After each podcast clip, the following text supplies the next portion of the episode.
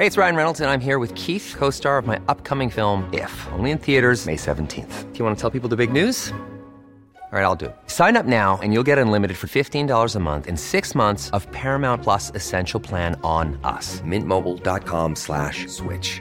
Upfront payment of $45 equivalent to $15 per month. Unlimited over 40 gigabytes per month. Face lower speeds. Videos at 480p. Active Mint customers by 531.24 get six months of Paramount Plus Essential Plan. Auto renews after six months. Offer ends May 31st, 2024. Separate Paramount Plus registration required. Terms and conditions apply if rated PG.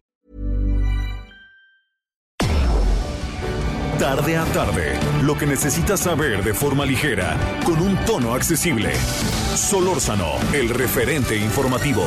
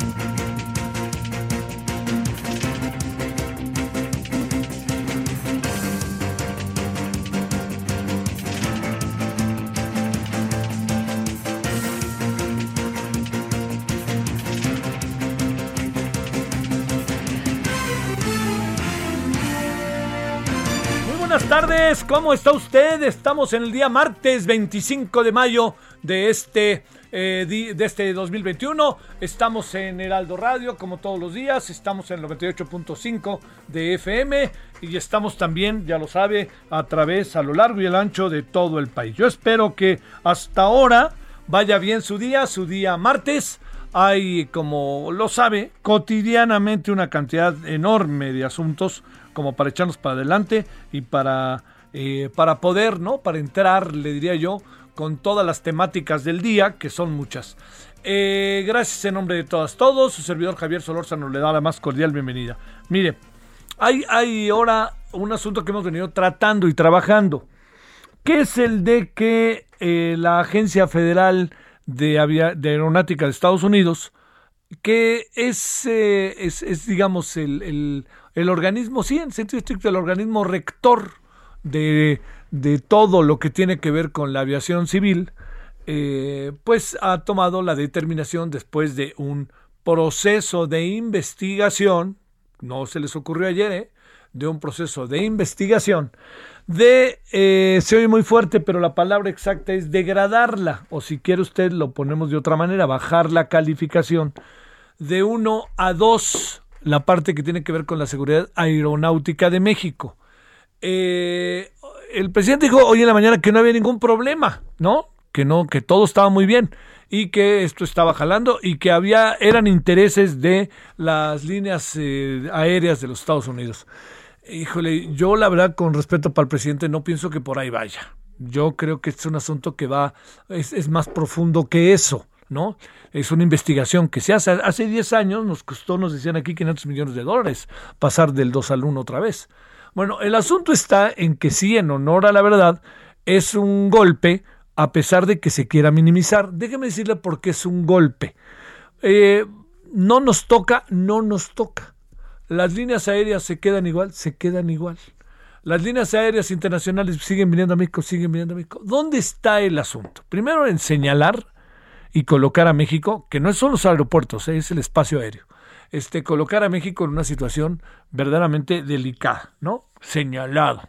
Segundo, no es solamente señalado, sino que lo que acaba sucediendo es todo lo que tiene que ver precisamente con el desarrollo de la de que puede tener la aviación y las líneas aéreas nacionales. ¿Por qué? Porque lo que puede suceder con las líneas aéreas nacionales es que viniendo el verano y viniendo el invierno, o sea, las vacaciones de verano y el fin de año, las posibilidades de que se abran nuevas rutas quedan impedidas por esta determinación.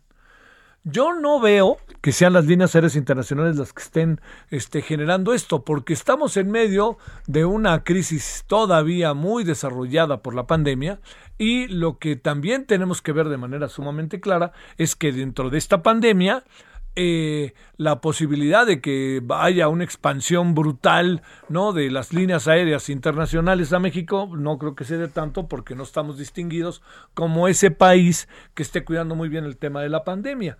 Eh, ponderan mucho, ya somos, estamos entre los 10 países que más vacunas ponen, sí, pero estamos entre los cuatro países con más muertes y con más eh, casos. Entonces, la verdad que de repente a mí me parece que no sirve de mucho estar contando notas alegres cuando en el fondo hay un conjunto de circunstancias que están definiéndonos a nosotros lo que está pasando. Esto no quiere decir que no tengamos como el justo medio o la claridad plena de lo que está sucediendo y de que te pongamos los números, las cifras, las personas, la, todo esto, ¿no? Que todo esto quede, quede eh, eh, digamos, quede ahí, a la, auténticamente a la, a, la mitad, ¿no? Este, no, no se trata de eso, se trata de que podamos también nosotros poder tener como el justo medio de las cosas, pero que no andemos, no andemos echando este, noticias alegres o, o así nomás porque sí. Bueno, eh, ¿Qué es lo que pasa con el tema de, de, esto? Vamos a platicarlo un ratito, si a usted le parece.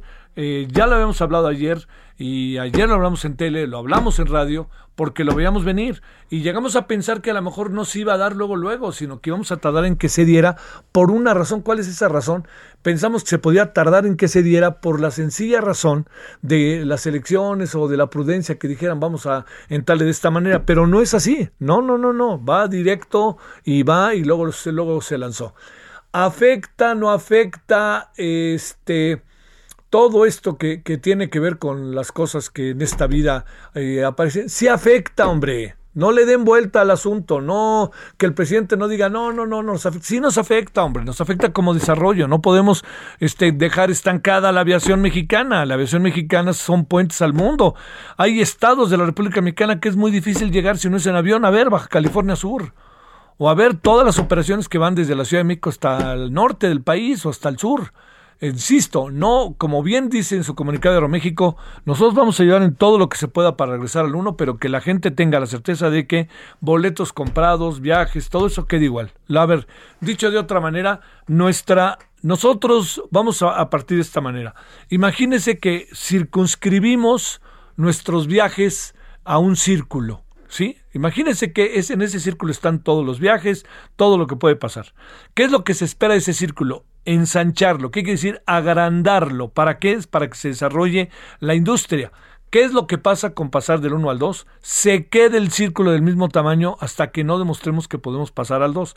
Quiere decir que si Aeroméxico de repente, ahora en verano, a Volaris, quien quiera, encuentra la posibilidad de llevar efecto nuevos vuelos, nuevas rutas por las vacaciones, o nuevas rutas por demandas, nuevas rutas por lo que fuera, la posibilidad de que se abra es nula, no existe. ¿Por qué razón? Porque estamos en categoría 2 y las líneas aéreas tampoco pueden de repente decir, bueno, ahora van a venir más líneas aéreas a México. No. Así que yo no entiendo cómo pueden decir, no, no, todo esto no, no. Claro que nos afecta, nos afecta y mucho. Y también yo no estaría tan dispuesto de escuchar ahora temas como, no, lo que pasa es que solo los fifís pueden viajar, el pueblo de México no puede bajar. Bueno, yo le voy a decir, eso es parcialmente cierto porque si usted ha viajado en algunas líneas aéreas mexicanas, se dará cuenta que en muchas ocasiones a veces cuesta lo mismo que viajar en camión, porque hay líneas de bajo costo que hacen todo el proceso muy barato. O sea, las líneas aéreas, por más que digan lo que digan, en muchas ocasiones se ha convertido en un verdadero transporte, verdadero transporte. Así que yo diría que tomemos eso con, con enorme cuidado y contiento y vamos a ver que al final en qué, en qué acaba, ¿no? Bueno, y lo segundo que, quiero este, plantearle muy, muy brevemente es que resulta que eh, la información que yo tengo que créame que me han puesto a investigarlo, es que las críticas que le hizo el presidente ayer o antier al gobernador del Banco de México de él haber estado en AFIN y él haber vendido o haber ayudado para un crédito rectifico, pues déjeme decirle que el gobernador del Banco de México no estaba en AFIN en ese momento, cuando el presidente dijo. Entonces, si el presidente está equivocado, porque no es 2015 tal mes, sino es 2015 otro mes, cuando ya estaba ya dentro el gobernador del Banco de el hoy gobernador, el todavía hoy gobernador del Banco de México, si de eso se trata, pues habrá que precisarlo, ¿no? Así de fácil, que se precise ya. Oigan, me equivoqué, no era cuando estaba, cuando él no había llegado, sino cuando él llegó, pero eso que se precise, que se precise. De otra manera, todo indica que el presidente no tenía la información y que el señor gobernador del Banco de México no dio ningún préstamo. Y todo indica que no dio ningún préstamo el gobernador del Banco de México, como ayer proliferó la información a lo largo del día. Entonces, aquí hay que hacer algo. El presidente tiene un discurso y un poder real, ganado, legítimo. No me pongo a discutir eso. Lo que sí me pongo a discutir es que el presidente no puede decir lo que quiera, y eso es verdad. El presidente también tiene que estar atenido a la voz de la opinión pública, a la voz de los afectados, a, eso. Decir, oiga señor, pero usted dijo esto, fíjese que no es, es así. Y yo creo que si se quiere arreglar, pues se arregla. Pero si se quiere agarrar la confrontación, pues no, y entonces a ver quién tiene la razón, pues nunca nadie la tiene, ¿no? Porque cada quien va a aventarle, este, va a aventar agua, va, va este, a lanzar agua a su molino. Entonces yo le digo, esos asuntos me parece que de repente es muy importante que los vayamos aclarando también por otra muy importante razón. ¿Sabe cuál es otra muy importante razón? Por algo que yo creo, me queda muy claro que algunos no quieren en este país, este, pero pues es buscar una, una civilidad, ¿no? Una, lo voy a decir, ¿eh? una cordialidad, para decirlo quizás de manera muy, este, muy, muy clara.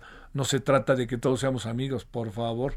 De lo que sí se trata es que lo que estamos viviendo tenga como eje la posibilidad de la convivencia dentro de nuestras grandes diferencias. Yo creo que de eso pienso yo, que no habría quien pudiera poner un pero a todo eso, ¿no? Bueno, en eso andamos agradeciéndole que nos acompañe. ¡Ay, qué feo! Perdió el Guadalajara ayer de las chavas. Qué feo, qué feo. Tigres es un equipazazazo. La verdad, ¿eh? Yo creo que es por mucho el mejor equipo de la Liga Femenil desde que se inició. Ahí se da, ayer decíamos, un quien vive con las propias Chivas, con Monterrey, con Pumas, con América, ¿no? Que América incluso fue campeón, este Monterrey ha sido campeón. Entonces ahí se da un quien vive, ¿no? Chivas, no se diga, Chivas dos veces campeón, o una, no me acuerdo. La cosa es que iban perdiendo 1-0 eh, este, las Chivas allí en el Akron y empataron.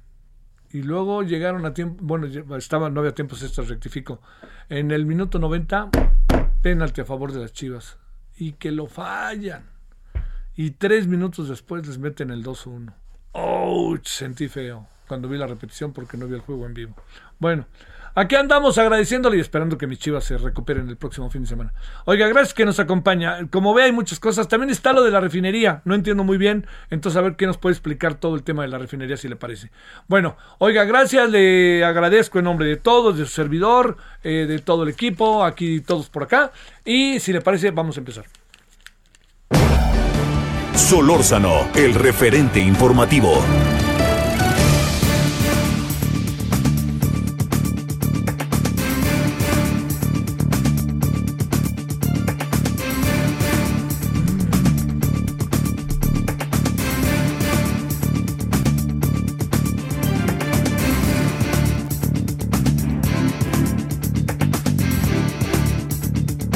Aquí andamos agradeciéndole entonces que nos acompañe. Eh, si le parece, hoy eh, nuestra corresponsal allá en Michoacán, Charbel, nos mandó una información realmente muy inquietante, preocupante, que forma parte de una dinámica, ¿eh? tampoco vamos a poner cara de sorpresa, de diferentes acontecimientos que se han dado en Tepalcatepec, en Michoacán, y en las carreteras que llevan a Aguililla. ¿no? Si le parece, vamos a entrarle. David Saucedo, especialista en seguridad pública. Querido David, ¿cómo has estado? Buenas tardes.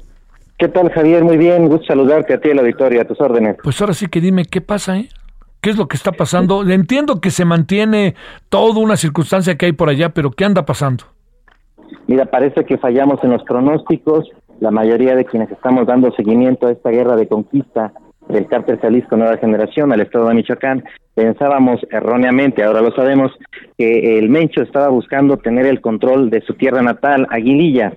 Eh, al parecer con el control de esta zona, es una zona estratégica en efecto para expandirse al interior del estado de Michoacán, las cosas estarían en paz y en calma no fue así. Parece que Aguililla tan solo era la cabeza de playa para poder avanzar eh, tropas, eh, contingentes, elementos de su de su cártel para ir avanzando territorio adentro. Eh, Tepalcatepec eh, son municipios que no han podido conquistar, tienen ahí los cárteles unidos, eh, hombres, armas, recursos para poner, poner un freno. Eh, sabemos desde el año pasado que el cártel Jalisco se apoderó de Cualcoman para los, para los, las personas que nos escuchan el día de hoy. Todos estos son municipios frontera entre el estado de Jalisco y el estado de Michoacán. Por el movimiento de tropas del cártel Jalisco, da la impresión de que se trata como tal de una invasión del Estado por parte de las huestes del Mencho y están en primer término apoderándose de los municipios que están colindando con el Estado de Jalisco. Eh, no era la captura de, la patria chica, era más bien eh, una ofensiva con miras a obtener el control de la, de la costa caliente del Estado de Michoacán. Eh, esto quiere decir que este el asunto, no, no diría que apenas empieza, más bien se agudiza, ¿no? Y me parece que estamos en el inicio, porque si uno eh, revisa el mapa, yo los he estado revisando desde el día de ayer. Eh, en efecto, ellos, el cártel Jalisco había tenido el control del municipio de Calcomán, con el asesinato del jefe de plaza de Cárteles Unidos en esta zona, y de ahí han estado lanzando embestidas eh, hacia el municipio de Aguililla y de Palcatepec. Los ataques del día de ayer, antier, a Chinicuila, se debe fundamentalmente a maniobras de retaguardia que Cárteles Unidos estaba lanzando en contra del cártel Jalisco. Para ya no tener que estar peleando en la retaguardia, decidieron lanzar eh, drones, drones artillados, drones con explosivos y también estos eh, así llamados monstruos, vehículos blindados hechizos, para exterminar a las células del cártel, Cárteles Unidos en Chiliquila. Es decir, no tener que estar peleando en dos, dos extremos a la vez, sino a acabar con la retaguardia para poder seguir en su guerra de conquista. Ya lo que sigue es una pregunta que seguramente se están haciendo este, en, el gabinete de seguridad del presidente Andrés Manuel. ¿Cuál es el siguiente territorio que va a tratar de conquistar el Mencho? Y, según el mapa, lo que sigue es la ciudad de Patzingán. Ah, ah.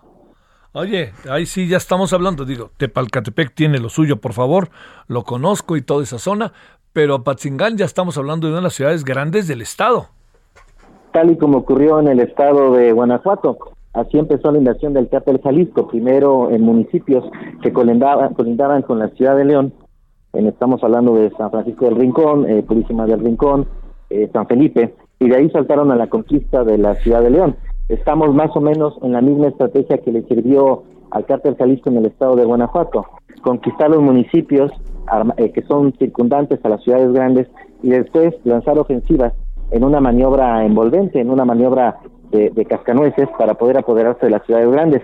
Si no es Apatzingán, de acuerdo con el movimiento de tropas del cártel Jalisco, la otra opción sería dirigirse hacia Lázaro Cárdenas. Ellos ya controlan el puerto de Lázaro Cárdenas, pero no el municipio de Lázaro Cárdenas. Es decir, eh, solo hay aquí, de acuerdo a los movimientos que ellos mismos han estado realizando, eh, con base en lo que los corresponsales nos han estado reportando muy puntualmente, eh, solo hay dos opciones, o dirigirse hacia Patingán o terminar de controlar el municipio de Lázaro Cárdenas. Oye, a ver, David, para, para tratar de tomar la, la historia, en el caso de Tepalcatepec eh, y de esta zona, eh, hay un o ha habido un movimiento este pues de, de, de, oposición un movimiento de grupos genuinos muchos de ellos de autodefensa ahí adentro qué anda pasando y te diría qué pasa con las huestes de la familia michoacana, lo que queda o lo que hay de ella. Ah, hay de todo en esta región, me parece que los cárteles locales michoacanos ah. leyeron perfectamente eh, la maniobra eh, de guerra que está implementando el cártel Jalisco Nueva Generación. Y lo que en mi concepto están armando es una línea de defensa, un perímetro de seguridad. Impedir que el cártel Jalisco avance y conquiste más territorios me da la impresión de que ellos dan por perdido ya Aquila, eh, Cualcoman, Aguililla, pero están ofreciendo una resistencia muy fuerte en Tepalcatepec. Esto con el objeto de que no puedan avanzar las, las tropas del Mencho hacia Patingán. Seguramente desde eh, Tubiscatío van a hacer exactamente lo mismo. Eh, es decir, pareciera que los cárteles michoacanos aprendieron ya de las lecciones de, de Aguascalientes, de eh, Zacatecas, de Guanajuato, en donde los cárteles locales, eh, por sus eternas divisiones, no hicieron un frente común para evitar la invasión. Pareciera, hasta donde alcanzamos a ver, que hay un frente entre los grupos de autodefensa, eh, la familia michoacana, los cárteles unidos, el cártel de Sinaloa, todos unidos para evitar la invasión del cártel Jalisco Nueva, Nueva Generación al estado de Michoacán. Híjole. Bueno, a ver, vamos este ahí con el asunto. Cuentas todo esto, David, narramos todo esto, David Saucedo, y pareciera que tenemos un estado que su papel es de estar en la primera fila del estadio viendo el juego, ¿no? ¿No pasa nada por parte del gobierno, del estado? Ellos, ellos han instrumentado una táctica de repliegue. En casi todos los videos que han circulado en las redes sociales, vemos a los grupos de autodefensa eh, disparando calibre 50 en contra de los invasores, vemos los vehículos excisos blindados del cártel Jalisco avanzando, eh, enfrentando resistencia o apoderándose de territorios, pero a las fuerzas federales y estatales únicamente las vemos en los retenes, las vemos eh, estableciendo perímetros para que no invadan ciertas zonas, pero su estrategia es replegarse dejar que los eh, grupos que están disputándose el territorio, los grupos criminales, se enfrenten entre sí y ya después ellos a recoger eh, los cadáveres, es decir, hasta el momento únicamente su función es de servicio médico forense. Sí. Ah, este, a ver, eh, cerrando este escenario en concreto, bueno, no lo cierro, lo abro el escenario todavía más con lo que hoy pasó en Aguililla, en donde pues hace poco estuvo el nuncio apostólico, en donde incluso fue el gobernador y tuvo ahí un incidente con un eh, con una persona. A ver, juntemos ahora sí que todo el asunto. Sí, bueno, la presencia de las autoridades eclesiásticas es, es una vieja fórmula que han utilizado en muchas ocasiones las autoridades federales para tratar de contener eh, el movimiento de los cárteles de la droga. Eh, como tú recordarás, incluso un nuncio apostólico, se me olvida ahorita su nombre, Prillones, se entrevistó en su momento con los Serellanos Félix, luego de las eh, secuelas de violencia tan graves que se dieron en las zonas de frontera contra controladas por los cárteles de Tijuana. Me parece que la llegada de, de, Nuncio, en este caso Aguililla, para ofrecer ahí una, una celebración religiosa, era con el objeto de pacificar por la llegada del propio Nuncio este, eh, eh, a los contendientes, pero nada más dura, estas, estas pruebas únicamente duran en tanto que esté presente eh, la jerarquía católica ahí. Una vez que, salen de la zona, todo vuelve a la normalidad. Y en el caso de, de Michoacán, hablar de normalidad es hablar de la violencia. Híjole, híjole. A ver, ¿qué hacemos con el caso de Aguililla? ¿No, no pasó nada con la visita del nuncio? No, no, no, no, el cártel Jalisco sigue totalmente eh, apoderándose, tiene la mitad del territorio bajo control, la otra mitad está en disputa. La zona que ha sido más complicada para que el cártel Jalisco se, apodere es Tapalcaltepec. Han logrado entrar algunas comunidades, pero después han sido eh, replegados por las propias fuerzas de Cárteles Unidos. Me parece que eh, Cárteles Unidos, eh, las fuerzas grupos de autodefensa, insisto, eh, están leyendo bien, bien esta situación y están ofreciendo toda la resistencia posible para evitar que avancen tierra adentro. Pero este es un juego de vencidas. La pregunta que tendremos que hacernos es cuánto tiempo más van a poder resistir los grupos de autodefensa y este, los cárteles unidos, las, las embestidas de cártel, de cártel Jalisco. ¿Cuánto tiempo, cuántos hombres, armas, recursos cuentan, disponen para poder enfrentar eh, a un cártel que tiene recursos ilimitados? Sabemos, por ejemplo, que el Marro en, en, eh, Guanajuato aguantó tres años. Eh, sabemos que eh, el cártel de la oficina en Aguascalientes, pues sabiendo que estaba en, inferioridad de condiciones, decidió pactar con el cártel Jalisco para que no se no, no quedarse sin ninguna rebanada del pastel. Aquí la pregunta que nos tenemos que hacer es cuántos de quienes integran los cárteles, de quienes integran cárteles unidos, frente a la inminente, a la inminente invasión, al inminente triunfo, victoria en el largo plazo del cártel Jalisco, ¿cuántos irán desertando? Hay que recordar que el cártel Jalisco logra conseguir más territorios, no por la vía armada, sino comprando jefes de plaza de los cárteles rivales. Este es un fenómeno que seguramente veremos en los próximos meses. Cuando más avance el cártel Jalisco, eh, más jefes de plaza locales de los distintos municipios quieran cambiar de bando el chapulineo lamentablemente no solo se da entre los políticos, sino también entre los carteles. Sí, sí, sí, sí, sí, sí. Bueno, este David, puf, puf, puf, y además elecciones, a ver si no pierde Morena en Michoacán, ¿eh? Algunos partidos ya ves que tomaron la decisión de no presentar candidatos, o sea, lo que ya han hecho en otros estados como Sinaloa de manera muy destacada, el Partido Acción Nacional. Pero en el caso de Morena no sabemos cómo está. Un abrazo, David, gracias. Gracias, Javier, saludos. Pausa.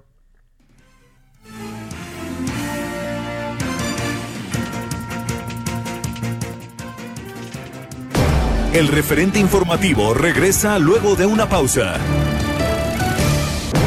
Estamos de regreso con el referente informativo.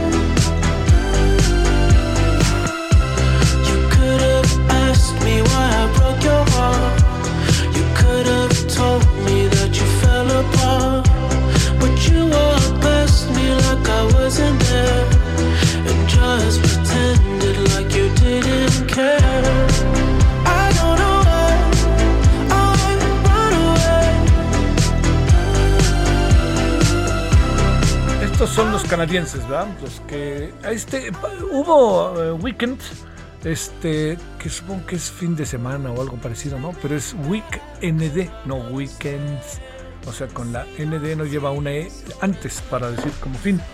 Pero todo se lo cuento porque este pasado domingo se entregaron los billboards, no sé ni cómo le hacen, pues, eh, awards, eh, Billboard Music Awards de los premios del 2021 que tuvieron como triunfador principal a este canadiense conocido como Weekend. Ganó 10 de las 16 nominaciones a las que, que tenía. Esto después de que en la entrega pasada de los Grammys fue ignorado de manera polémica al no ser nominado en ninguna categoría. Entonces ya le, le dieron, se le hizo justicia, ¿no? Porque parece que hay un reconocimiento. Yo he visto uno o dos videos de él, sí son excesivos, pero bueno ahí, ¿no? Este, ahí está por lo menos, pues es, eh, creo que muy reconocido ya. Ahora, vaya usted a saber por qué el año pasado no fue tan reconocido y un año después haciendo lo mismo es reconocido. Solo, a lo mejor alguien les jaló las orejas para decirles, oigan, dense cuenta lo que están perdiéndose. Bueno, es Weekend y esto se llama Save Your Tears, salva tus honorables lágrimas.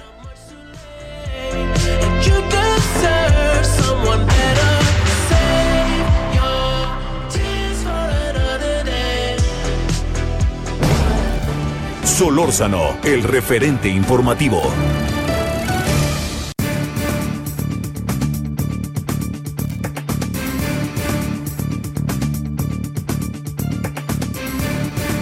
Están pasando muchas cosas con la industria petrolera en México, en general, ¿no? Pero en México. ¿Por qué? Porque pues ahí tenemos esto de dos bocas, que, que da la impresión de que es una inversión verdaderamente mayúscula y quién sabe si rentable o no.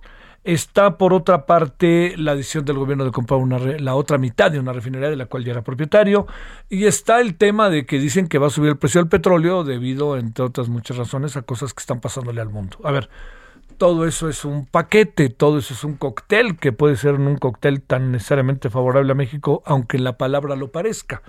David Shields hoy escribió en Reforma un artículo que a mí me parece que es muy de referente para poder saber por dónde van las cosas y por eso le hemos pedido que converse con nosotros. David Shields, David, ¿cómo te va? ¿Cómo has estado? Muy buenas tardes. Sí, muy bien, muy bien, Javier. Buenas tardes. A ver, eh, ¿cómo desmenuzamos el asunto? Le entramos primero a ver, ¿vale la pena, no vale la pena esta compra, que en la cual no es una oferta, sino México lo acabó comprando? No, no es que le dijeran te vendo la mitad, sino yo quiero la mitad. A ver, empecemos por ahí, David Shields. Pues ahí es un poquito difícil de, evaluar en este momento, posiblemente no era necesario comprar esa refinería para tener acceso a su capacidad de procesamiento, porque en realidad Pemex, teniendo la mitad, pues sí, sí tenía acceso a esa capacidad de, de procesamiento de petróleo. Lo que sí es un hecho es que es una refinería, no es una refinería nueva, ni nada por el estilo, es una refinería vieja, pero tiene esa capacidad de poder procesar crudos extra pesados como el crudo maya que produce Pemex.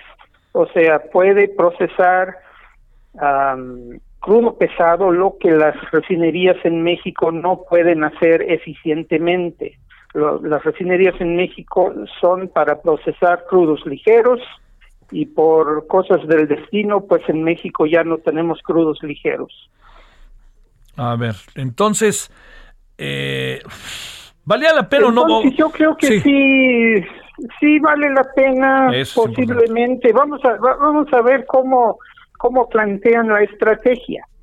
Porque realmente no sabemos bien cuál es la, estrategia integral de, de, todo lo que están haciendo en refinación. Eh, es, parece un poquito sorpresivo tener que decir eso, pero yo yo no entiendo su, su estrategia integral. ¿Qué, qué, qué tanto crudo quieren ah, procesar en Estados Unidos? si la refinería de Deer Park va, a seguir procesando crudo de otros países, que si las gasolinas que, que producen allá también se van a vender en Estados Unidos o nada más en México. O, sea, parecen preguntas que, que suponemos que todo es a favor, a favor de México, pero habría que ver los detalles. A ver, déjame plantearte, esta idea que tiene el presidente de como una una intención marcada, la cual defiende sistemáticamente de hacernos autosuficientes, ¿puede gestarse algo a través de una decisión, como la decisión que se está tomando, puede llevarnos por esos derroteros? Pues yo creo que de ninguna manera, Javier. O sea, eh, si autosuficiente quiere decir que vamos a procesar eh, todo el crudo en México y hacer todas las gasolinas en México, pues esta, esta compra de la refinería en Houston va en el sentido contrario, porque implica exportar el petróleo y traer las gasolinas. Claro, va a ser en una refinería, una refinería mexicana entre comillas, pero está en Houston. y el gran problema que tenemos, Javier, es que las seis refinerías en México pues no trabajan bien, o sea, tienen todas las deficiencias del mundo, además de que no tenemos el crudo adecuado para, para que den buenos resultados. Para que funcionen bien las seis refinerías en México tendríamos que importar petróleo crudo ligero. Y eso no es ser autosuficiente. Ahora, ser autosuficiente no es la gran virtud del mundo. El mundo está lleno de gasolinas. Si necesitamos gasolinas, las podemos comprar en todas partes, en la India, en Estados Unidos, en las Antillas holandesas, en Europa. O sea, ser autosuficientes, yo, yo no le veo pues que sea la gran virtud.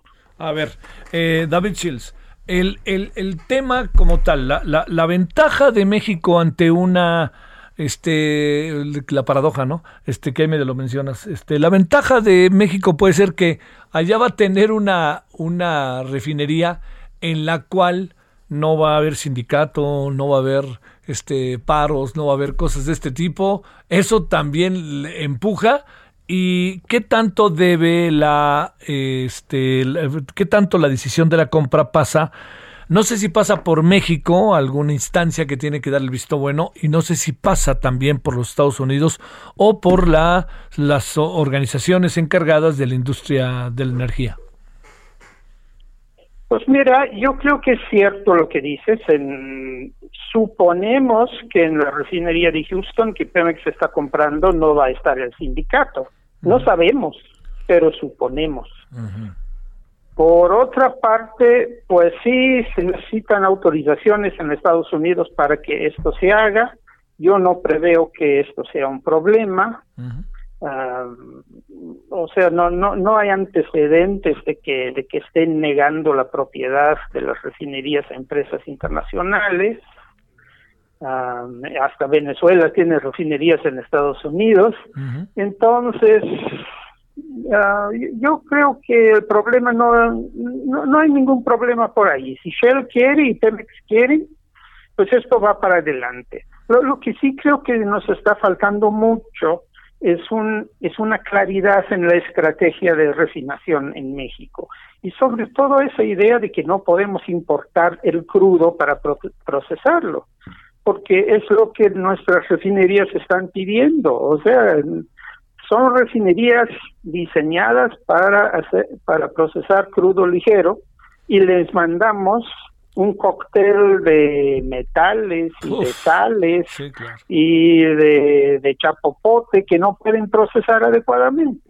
Y por eso eh, eh, las refinerías nacionales están produciendo, están pues procesando al 30% de su capacidad y están produciendo grandes cantidades de un residuo que se llama combustóleo, que es muy contaminante, y que no se puede vender fácilmente. O sea, se necesita una estrategia integral que incluya Deer Park en Estados Unidos, que incluya la nueva refinería de Dos Bocas, si es que va a concretarse bien ese proyecto. Y, y, todavía no estamos ahí. Yo espero que el gobierno tenga el sentido de podernos plantear algo que, que sea más más adecuado que la autosuficiencia. La autosuficiencia realmente no es factible. O sea, no podemos trabajar bien con las refinerías si no importamos. No podemos tener todo el crudo en el país y procesarlo en el país. No podemos. Tenemos que ser pragmáticos, tenemos que ser realistas. A ver. Y realistas es eso de exportar el crudo y importar gasolinas importar crudo ligero.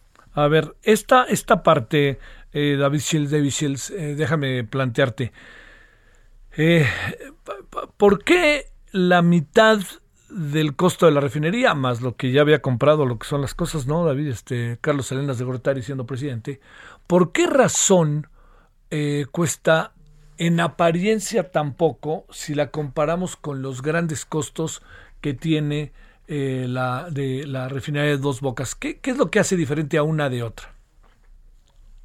Eh, básicamente, pues eh, la refinería de Deer Park que estamos comprando es una refinería que ya está construida, es una refinería antigua, sus activos ya están depreciados, entonces no tiene que costar demasiado. En cambio, construir una refinería desde cero es muy, muy caro. Y, en el mundo prácticamente nadie está construyendo una, una refinería desde cero. O sea, por ejemplo, Pemex se encargó unos equipos a una empresa en Italia y para la refinería de Dos Bocas y la la empresa estaba súper sorprendida, decía, pues ya estábamos cerrando esa empresa porque ya nadie pedía esos equipos. Ya, ya nos va a servir para pagarle a los trabajadores la indemnización, ¿no? Pero bueno, ahora vamos a tener ocho refinerías si, si se concreta todo lo de Deer Park y todo lo de Dos Bocas, pero estamos produciendo cada vez menos petróleo y el petróleo que estamos produciendo es un chapopote muy pesado que tiene pues ah, una una limitada aceptación en los mercados y sobre todo en nuestras propias refinerías. Entonces ahí hay un problema, es un problema serio. Tenemos, vamos a tener demasiadas refinerías, entre comillas. Sí, porque además ¿Tú crees que Dos Bocas puede estar terminada como se ha planteado a final del 2023? Eh, los expertos que conocen de esas cosas dicen que no. Eh, esto toma construir esto y que funcione bien. Es un asunto de siete años, ocho años. Wow, wow. Entonces, digamos, esto es un asunto transaccional. Yo llegué a pensar que a lo mejor en 2024. Totalmente, totalmente. estamos hablando de 2026, 2027, 25, por ahí. Sí, y con la posibilidad de que un nuevo gobierno replantee el proyecto eh, y decida pues posiblemente no seguir adelante si no hay un gran adelanto. Claro. ¿Hay un adelanto? ¿Sabes algo sobre eso en Dos Bocas? ¿O estamos, eh, porque el presidente dice que estamos en tiempo? Mira, yo creo que yo sí estaría muy, muy preocupado. Lo que yo veo y se ha visto en los videos de las mañaneras es que sí hay una enorme actividad, hay mucha construcción, hay muchas empresas ah, activas ah, construyendo, si no son tanques, son caminos, hasta pueden ser huertos, pero están haciendo obras muy, muy básicas. Los, las grandes obras de los equipos están haciéndose en otros países no sabemos qué adelanto tienen, no sabemos por el peso que tienen esos equipos, no sabemos cómo los van a llevar a dos bocas, cómo se van a poder instalar. Ah, la logística es completamente difícil. No hay caminos que aguanten esos equipos, no hay puerto, creo, que aguante esos equipos allí en Dos Bocas. O sea, hay la parte difícil de la refinería de Dos Bocas está todavía por delante y es terminar la construcción de los equipos en otros países y traerlos, e instalarlos y calibrar todo para que todo funcione óptimamente. Oye, y luego a sufrir. Y tener el petróleo para hacerlo, porque ni siquiera me queda claro que vaya, vayan a tener suficiente petróleo para, para todo lo que quieren hacer. ¿El precio de la gasolina ha subido o no ha subido, David Shields? El precio de la gasolina, pues sobre todo depende de los mercados internacionales, sobre todo en un país como, el nuestro, que estamos eh, importando gasolina. ahorita la gasolina yo diría que está en niveles uh, cerca del promedio histórico de los últimos 10, 15 años en términos de dólares. Claro que en pesos puede ser más caro que antes. Ahorita no tenemos razones para suponer muchos cambios en el precio de la gasolina, pero todo eso depende de factores de mercado. Oye, a ver, eh, es una, ¿cómo decirlo? A ver, es una buena idea, mala idea, es una idea que qué haber comprado la otra parte de la refinería. Pues ah, yo creo que lo importante, no sé si debimos comprarlo o no, pero lo importante es tener acceso a esa refinería. Eso es importante. Y también tenemos acceso a otras refinerías en la costa del Golfo de Estados Unidos, donde pueden procesar el crudo mexicano extra pesado. Eso ha sido siempre y sigue siendo lo más importante, tener acceso a buenas refinerías en Estados Unidos diseñadas para ese tipo de crudo, porque no tenemos esas refinerías en México. Bueno, este, eh, ahora, híjole, también uno se pone a pensar que, que digamos, este, en este caso, David, eh, uno dice, ¿para qué meterse en esto también con el proceso de transición que avanza y avanza y avanza? En relación a las energías limpias y el presidente ha prometido que va a haber energías limpias y el propios diputados dicen, luego dicen, pues ¿para qué andan diciendo si ustedes antes no hicieron nada? Pero pues es el tiempo de hacer ahora, ¿no? O, cómo tendríamos que mirar esta parte? Pues yo creo que pues el, el presidente López Obrador tiene una fijación, una obsesión con el petróleo, pues está bien. Yo creo que, sin embargo, a nivel internacional la tendencia es hacia energías sustentables, energías renovables. Al menos deberíamos estar viendo el otro lado, lado de la moneda también, ¿no?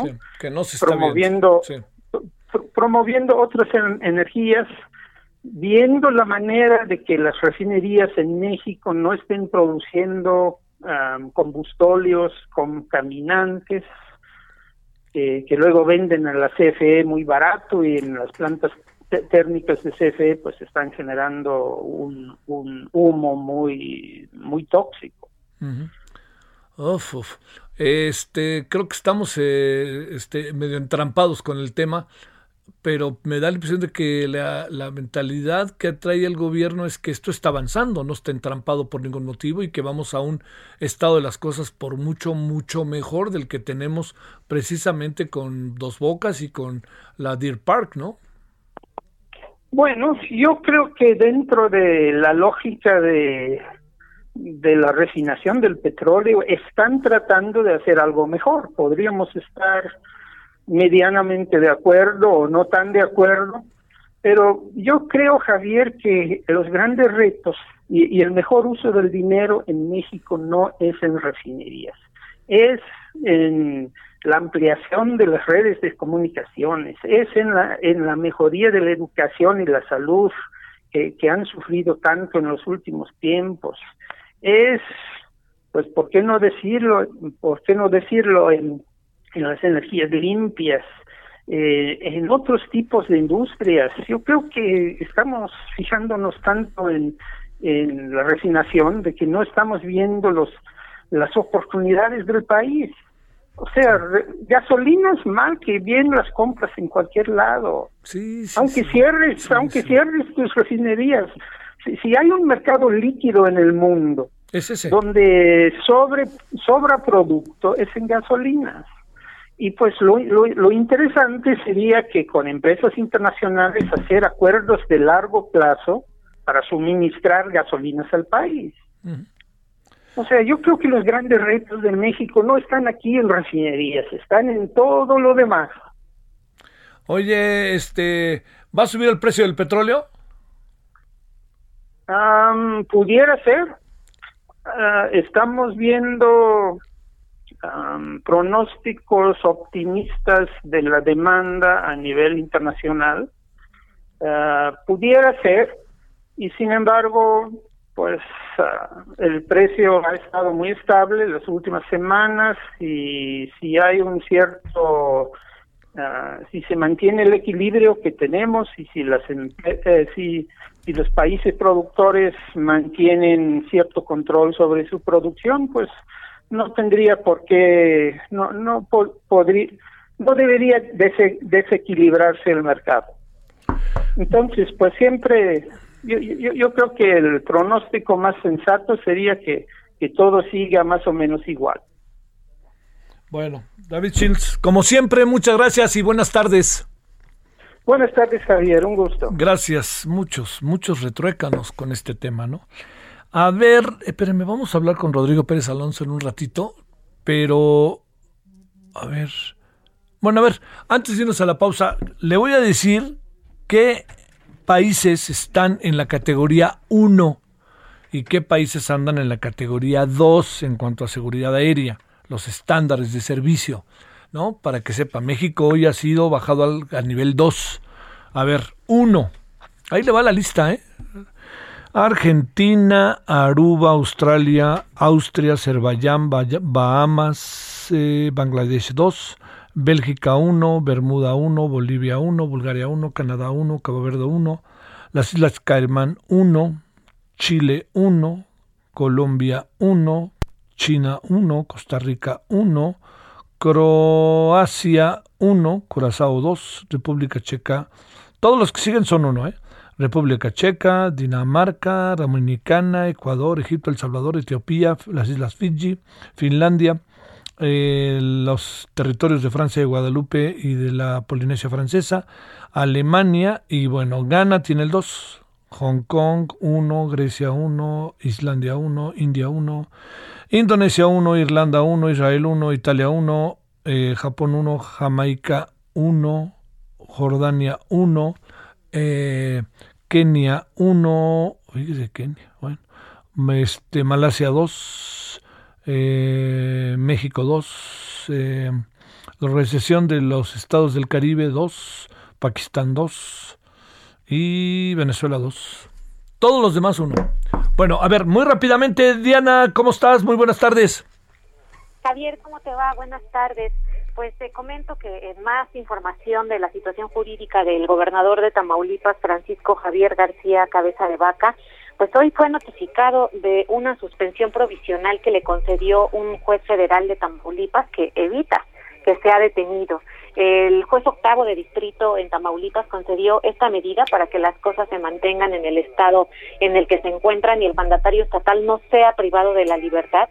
Además, el impartidor de justicia señaló que en el juicio de amparo se revisará si García Cabeza de Vaca tiene o no fuero el mandatario estatal promovió un amparo contra la orden de aprehensión en su contra y según el juez, el requisito de procedibilidad para, para que sea válida la, acción penal por los delitos que le atribuye la Fiscalía General de la República, pues se encuentran subyúdice, es decir, que están pendientes de una resolución judicial por eso que García Cabeza de Vaca no puede ser detenido por ahora y el próximo 7 de junio eh, habrá una audiencia para que el juez determine si le concede o no la suspensión definitiva. Esto significa que quedaría por, eh, frenada por tiempo indefinido eh, que se cumplimente la orden de aprehensión, Javier.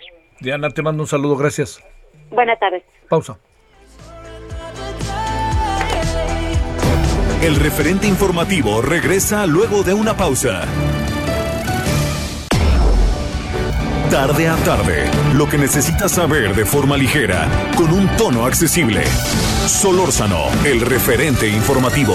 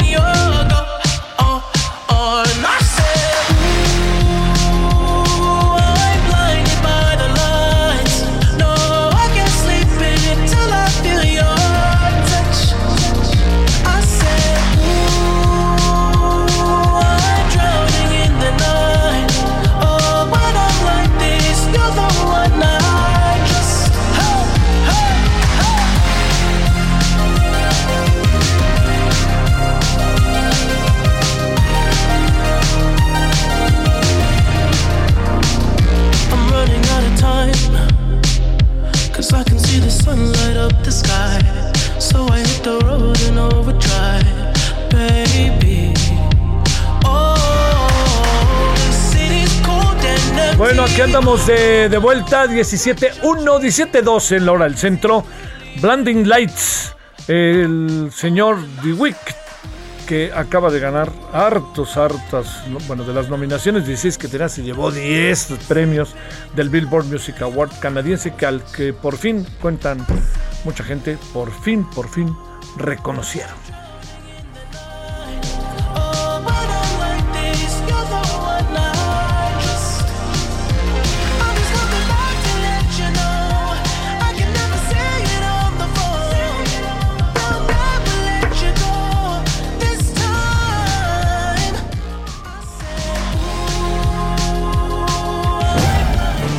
Solórzano, el referente informativo.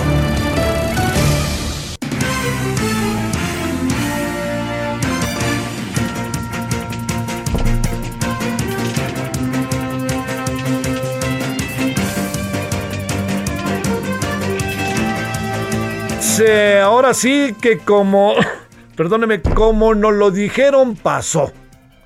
Tal cual. Bueno, ya va a ver ahorita por qué se lo digo. Rodrigo Pérez Alonso, socio fundador de Consulting y especialista en aviación e industrias reguladas. Mi querido Rodrigo, este, ahora sí que tu boca se haga chicharrón. Le, como lo dijiste, acabó pasando, pero más bien, perdóname, otra vez vamos contigo para ver exactamente ahora qué va a pasar. Gracias, Rodrigo, que estás con nosotros. Buenas tardes. Gracias, Javier. Aquí estamos con mucho gusto. ¿Cuánto costó la vez pasada regresar al número uno? Pues mira, eh, se estima que costó alrededor de 400 millones de pesos al tipo, obviamente, al, eh, al, tipo de moneda que estábamos en ese momento, hace 11 años. ¿Sí? Eh, y obviamente también, pues, una serie de medidas dentro de la propia autoridad para cumplimentar con las observaciones que en ese momento se llevaron a cabo. Y ahorita, para que me entiendas, estamos hablando de 28 2.8, 28 observaciones que hizo la FAA, la, Agencia Federal de Aviación, y de Estados Unidos, perdón, y pues eh, entre ellas eh, pues muchas cuestiones ahí de seguridad que por eso nos están degradando en este momento, ¿no? ¿Cuánto podría salir ahora? Pues es una gran disyuntiva. Yo yo te diría eh, puede salir lo mismo, puede salir más. es un tema que no tengo un dato exacto, pero lo que sí te puedo decir es que ya las agencias reguladoras, entre ellas esta agencia Federal de Aviación Civil de, las, del, eh, de México, del Gobierno de México, eh, pues eh, ha sufrido el famoso austericidio que te mencionaba ayer. En otras palabras, le recortaron mucho presupuesto y eso pues ha afectado obviamente sus procedimientos de, de, inspección, vigilancia, este tipo de cosas, sobre todo en temas de seguridad, ¿no? A ver, vamos este, entrando a detalle. Primero, ¿qué fue lo que eh, qué fue lo que acabó pasando sin que, espero que no tengas inconveniente, aunque recordemos conversaciones recientes, ¿por qué razón a un país, oye, luego de ver los países que, tienen la calificación 2, pues hay, hay muchos que uno diría, pues este, son países con condiciones económicas muy desfavorables, ¿no? Así es, yo creo que es, eh, es muy lamentable caer en esta categoría 2, porque como te mencionaba, pues yo creo que eh, da una muy mala imagen sobre nuestras autoridades regulatorias en, México, ¿no? Sobre todo es un golpe, como te decía ayer, un golpe para el gobierno porque eh, pues a raíz de, este, de estos recortes presupuestales tan fuertes que se llevaron a cabo desde el inicio del gobierno, eh, prácticas que pues ha habido discontinuidad de, digamos, hasta de funcionarios públicos del propio director de la Agencia Federal de Aviación Civil, eh, y ese tipo de cosas pues ha mermado justamente la imagen de México ante las autoridades eh, de otros países, en, este caso de la eh, FAA. Ahora, ¿qué países hay o qué países están ahora en la categoría 2 como nosotros? Estamos ahí eh, pues este con Venezuela, te imaginarás Venezuela que destruyó su, su, su industria de aviación civil, Bangladesh, Ghana, Malasia, Curazao, eh, Pakistán. Entonces estamos hablando eh, de países en donde pues eh, no se tiene esta cultura o este desarrollo tan arraigado de la industria de aviación civil y eso pues es un problema para el principal mercado de aviación civil de transporte de pasajeros del mundo. Estamos hablando de Estados Unidos y México. Híjole, ¿Qué, ¿Qué, es lo que nos coloca? Porque el presidente hoy dijo que podría ser intereses de las líneas aéreas extranjeras. ¿Eso podría estar ahí en medio? Pues yo creo que, mira, eh, la realidad es que se puede especular muchas cosas. Yo creo que el presidente le gusta eh, buscar la teoría del complot. Esto es una opinión muy personal. Pero la realidad es que si no se estaban cumpliendo con estos estándares mínimos eh, basados en estándares internacionales de la UASI, etcétera, eh, en los procedimientos internos de la Agencia Reguladora de México, pues podrá decir misa, pero al final de cuentas es lo que es, ¿no?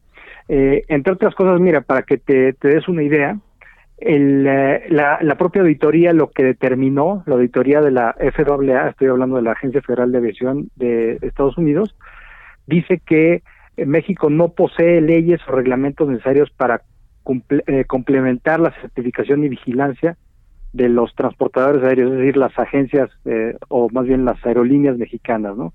Eh, la Autoridad de Aviación Civil no posee la experiencia técnica, carece de personal técnico y muchas otras cuestiones que pues no quiero aburrir a la audiencia y a ti, por supuesto, pero son temas pues muy técnicos que, que no se están cumplimentando, sobre todo en temas de seguridad aérea y seguridad de los pasajeros, ¿no? En cuanto a la vigilancia, por supuesto, ¿no? Oye, a ver, este, pero digamos, eh, ¿esto quiere decir que, las líneas aéreas siguen funcionando normalmente o, o, cómo, cómo, cómo pasa? Creo que esa es una muy buena pregunta, es un tema eh, sumamente importante. Eh, la operación de las aerolíneas mexicanas no sufre ninguna, digamos, ningún problema. aquí es importante recalcar que eh, eh, la operación que ya tienen en este momento, es importante recalcar eso, que ya tienen hasta este momento o hasta antes de que se bajara la categoría categoría 2, eh, no está sufriendo ninguna modificación, van a operar regularmente. Lo que no pueden ahora hacer, en el caso de las aerolíneas mexicanas, es tener códigos compartidos, por ejemplo, Aeroméxico y Delta, eh, Delta no puede vender eh, boletos de Aeroméxico, Ah. este tipo de cosas. Eh, también algunas otras cuestiones que tienen que ver con el mercado eh, hacia Estados Unidos, desde y hacia Estados Unidos por parte de las aerolíneas mexicanas. No está pasando esto con las aerolíneas eh, de Estados Unidos, déjame te digo. Entonces, eh, pues sí, puede generar un problema para las aerolíneas mexicanas, eh, sobre todo para sus finanzas en un momento en donde estaba creciendo otra vez la demanda de transporte aéreo y, y pues atravesamos o atravesó la industria un periodo sumamente complicado, yo creo que el peor de su historia, de los peores después de la, eh, obviamente, de los ataques terroristas del 2001, eh, la pandemia, pues eh, la pandemia de del 2000, ¿no? Entonces, sí es un tema, 2020, perdón, es un tema sumamente complicado, ¿no? Oye, híjole, híjole, a ver, Rodrigo, para tratar de tener la perspectiva también del usuario, ¿no? Hemos, hemos visto que, eh, eh, que las condiciones actuales eh, están, digamos, entendiendo pandemia, ¿no? Que se nos ha cruzado, etcétera. Pero digamos, en México nada más vuelan dos, tres millones de personas al año o esta cuota ha crecido de manera importante. No, estamos hablando de más de 90 millones de pasajeros, eh, de los cuales una parte muy significativa, eh, un porcentaje muy, muy alto, eh, viene del mercado de Estados Unidos, del mercado de Norteamérica. Eh, para que te des una idea, alrededor de 45 en circunstancias normales, 45 millones de pasajeros pasaban por el aeropuerto de la Ciudad de México, ya estaba, por cierto, saturado, o ya está saturado, de hecho, y el mercado, de nuevo, el mercado de transporte entre México y Estados Unidos y viceversa, es el más dinámico y más grande del mundo. Tú te imaginarás cuántas personas se transportan, no solo personas, sino también mercancías, ¿no? En, en transporte aéreo. Y esto lo hace, como te decía, pues el, mejor, el mayor eh, mercado después de España y el Reino Unido. Eh, es curiosamente el Reino Unido y España eh, es el segundo lugar de los países con mayor transporte de pasajeros, ¿no? Ajá. Oye, a ver, digamos, ¿va a verse en apuros la industria eh, de la aviación, de las líneas aéreas nacionales, en el sentido de que tengan que cerrar, tengan que, sobre todo pienso en Aeroméxico con Delta, que muchos vuelos que se hacen en Estados Unidos, a muchísimos vuelos de Estados Unidos, pues son Aeroméxico Delta. Ahora, ¿cómo le va a tener que hacer el usuario? Claro, mira, se van a seguir vendiendo los eh, a- los boletos regularmente por parte de Aeroméxico, se van a respetar los contratos, esto es muy importante para los usuarios desde el punto de vista del usuario, que las aerolíneas van a seguir operando normalmente, las aerolíneas mexicanas, obviamente cumpliendo con todos sus protocolos de seguridad, obviamente yo no puedo hablar a nombre de ellos, pero es muy claro, han sacado comunicados el Sí, día sí. de hoy en cuanto en cuanto se habló de esta categoría 2 y eh, por supuesto que están preocupados desde el punto de vista de que no pueden ampliar su oferta comercial hacia Estados Unidos. Estamos hablando de que si quieren, por ejemplo, en este momento eh, su departamento de comercialización estaba diciendo, oye, pues sabes que Houston hay que incrementar las rutas o las frecuencias, eh, pues no lo van a poder hacer justamente por esta baja de categoría 2. Entonces sí, sin duda les pega a las aerolíneas, les pega en sus finanzas, pero esto no significa que el usuario se debe de preocupar en cuanto a su seguridad, en cuanto a su, eh, por supuesto, eh, el- sus contratos que ya tienen y este tipo de cosas, ¿no? Oye, eh, ¿cuánto tiempo necesita un país para volver a la categoría 1? Bueno, primero, Mira, la u- oye, primero tiene que hacer su tarea, ¿no? Eh, Sí, claro, tienen que hacer su tarea, pero ya la tuvieron, para que, para que te des una idea, la auditoría, el gobierno estamos hablando, la auditoría de, de esta FAA tardó desde octubre hasta febrero, No. octubre de 2020 a febrero de 2021. Se hicieron las 28 observaciones y se trató de cumplimentar en la medida de lo posible o subsanar en la medida de lo posible estas, estas eh, observaciones eh, entre ellas a través de una iniciativa eh, preferente del presidente de la República, modificando la ley de aviación civil y este tipo de cosas, pero bueno, como te decía ayer, el voluntarismo del presidente no significa necesariamente que esto se va a traducir en acciones concretas o va a mejorar la administración pública cuando tienes eh, pues gente en, el gobierno que está sacrificando mucho tiempo, que les pagan ahora muy mal, les quitaron el aguinaldo y una serie de cuestiones que pues ahí sí son son complicadas, ¿no? Oye, ayer nos hablaban también eh, Rodrigo, de, de la posibilidad, bueno, no, de, de, de hechos tan concretos como que se había contratado como controladores y en ciertas áreas estratégicas. Bueno, está un militar ahora encabezando todo eso.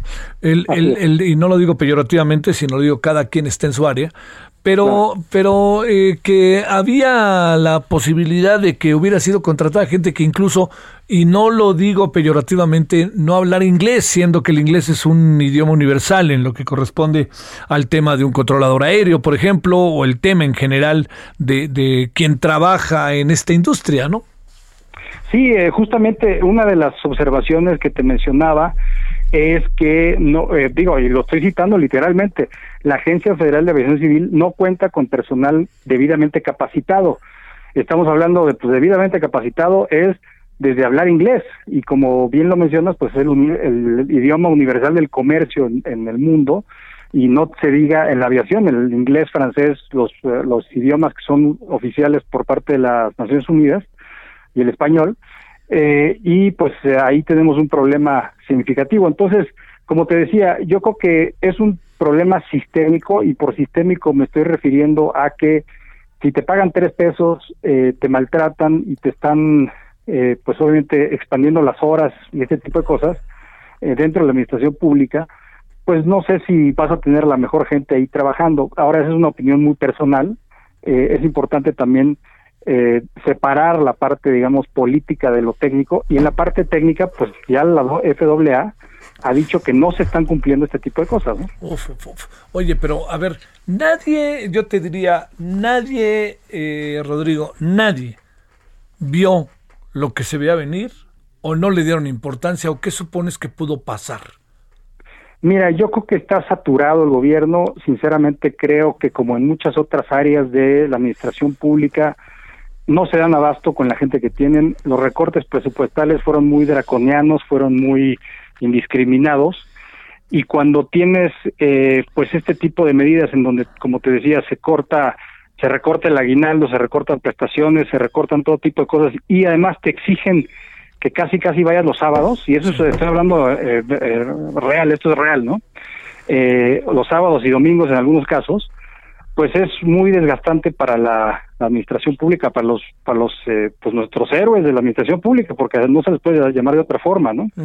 eh, y sobre todo cuando tratas del tema de seguridad, y por seguridad estoy hablando de seguridad aérea, ¿no? Así. En donde se tienen que buscar y respetar y proteger las vidas humanas, que son el mayor valor no solo en la aviación, sino en cualquier otra actividad humana, ¿no?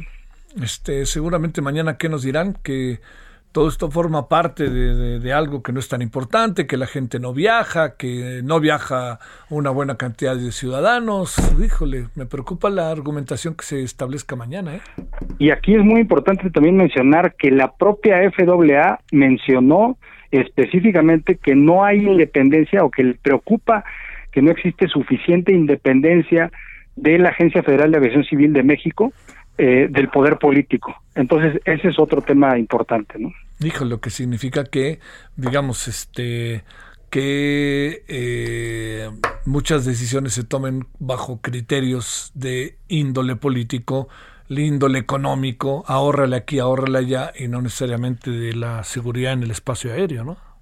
Justamente, y, como te decía, el máximo valor, eh, antes de cualquier consideración comercial, antes de cualquier consideración de, índole técnica es eh, la protección de las vidas humanas porque es un medio de transporte que pues contrae riesgos como cualquier otro medio de transporte y para eso hacen este tipo de auditorías para verificar que las eh, digamos los procedimientos eh, las leyes las normas dentro de la Agencia Federal de Aviación Civil cumplan con los estándares internacionales de la OASI y a su vez pues por supuesto también de la FAA de Estados Unidos ¿no? Híjole, híjole. Eh, yo, yo, yo lo que quisiera sería que se tomara con la debida seriedad el asunto, porque tengo la impresión de que a lo mejor se ve también desde una óptica, ya sabes, de clase. Entonces, ¿quiénes pueden viajar? ¿Quiénes no? Pues entonces no importa, los que puedan viajar que se arreglen como puedan. Y yo creo que no se trata solo de eso, ¿no? Ayer decías algo, Rodrigo, que se me quedó muy grabado. Todo lo que puede suceder de expansión de las líneas aéreas, que significa inversión y significa turismo, pues se ven cooptados de aquí a cuánto tiempo. ¿Cuándo vuelve a pasar aquí la evaluación? Pues mira, no sabemos cuándo será la, hace 11 años fue la última, eh, y se repitieron muchas de las prácticas de hace 11 años, eso es interesante también, pero y la última vez eh, se tardaron entre 4 y 6 meses en cumplimentar todas esas observaciones para, para que la FAA pudiera subir otra vez de categoría a la categoría 1 a México. Y como bien dices, pues este el tema es no este no es un tema de clases, no es un tema de eh, posturas políticas, de polarización, de ninguna uh, ningún otro tipo de digamos eh, eh, política, sino es un tema técnico y desafortunadamente en el tema técnico también estamos fallando como país y como autoridades que regulan esta esta industria, ¿no? Mm. A ver una una más por ahí, Rodrigo. Este, eh, tienes, nos decía que más o menos pudo haber costado 400 millones por todas las inversiones que se tienen que hacer para este, regresar a la categoría 1. La pregunta es, bajo las condiciones en las que estamos y con tantas observaciones, 28, ¿habría necesidad de una mayor inversión de la que hubo hace 10 años? Pregunto. Pues sí, yo, yo creo que sí. Eh, eh, obviamente entre esas observaciones pues es mejorar la, de, la administración de la Agencia Federal de Aviación Civil. Van a tener que eh, incrementar el número de inspectores, capacitarlos, eso se tarda tiempo y por supuesto cuesta dinero. Ahora, eh, vamos a balancear eso contra las eh, normas de austeridad republicana y las prácticas de austeridad draconiana que ha presentado el gobierno y pues hay que sacar un balance, un justo medio, ¿no? Justamente en estos temas, ¿no? ¿Podría el gobierno omitir el intento por regresar a la categoría 1 para que haya un mínimo de inversión y para que mantengamos eh, un nivel de austeridad y no se tenga que gastar y se gasten otras cosas, podría darse y si así fuera, ¿qué es lo que pasaría?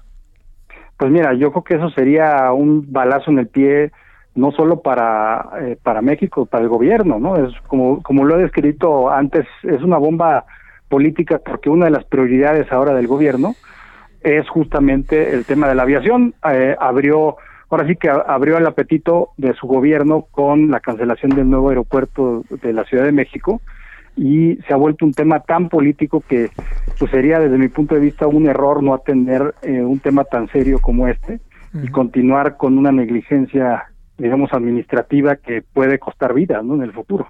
Híjole, híjole, híjole. Bueno, este no creas que soy muy optimista y mira que no creas que soy de los que ve el vaso medio vacío, ¿eh?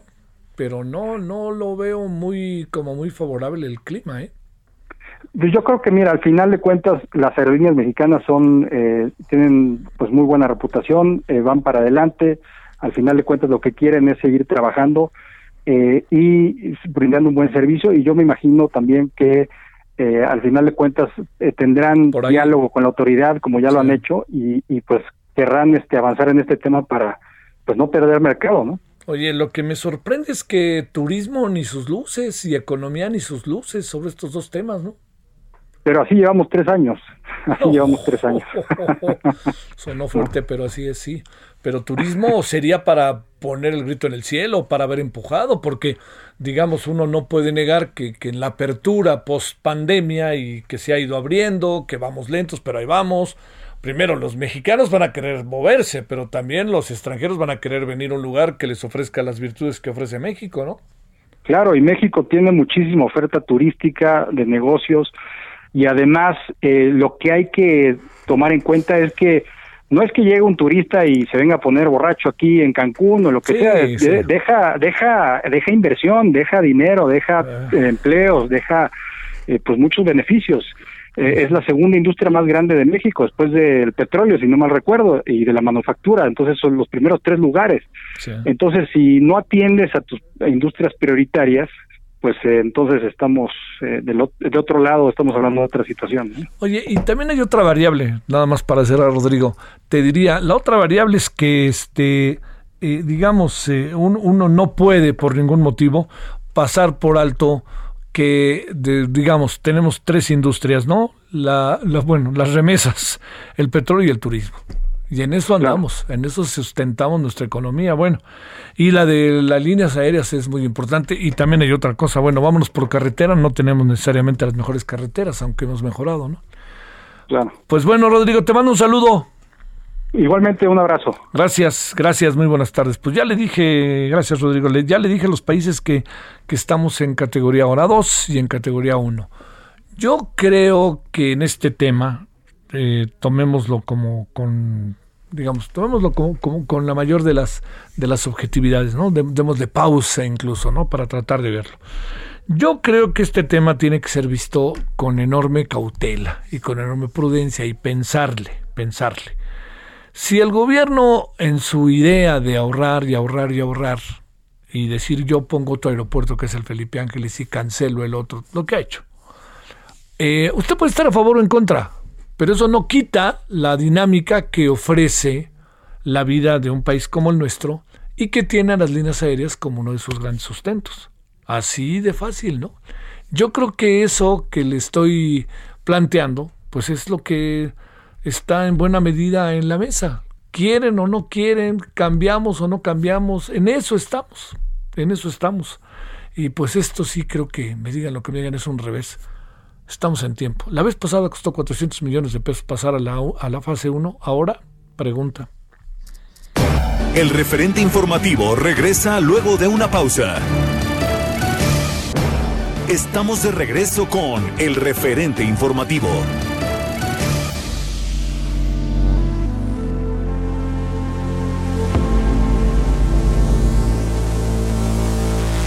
Know she'll be the death of me, at least we'll both be numb. And she'll always get the best of me, the worst is yet to come. But at least we'll both be beautiful and stay forever young. This I know, this I know. She told me don't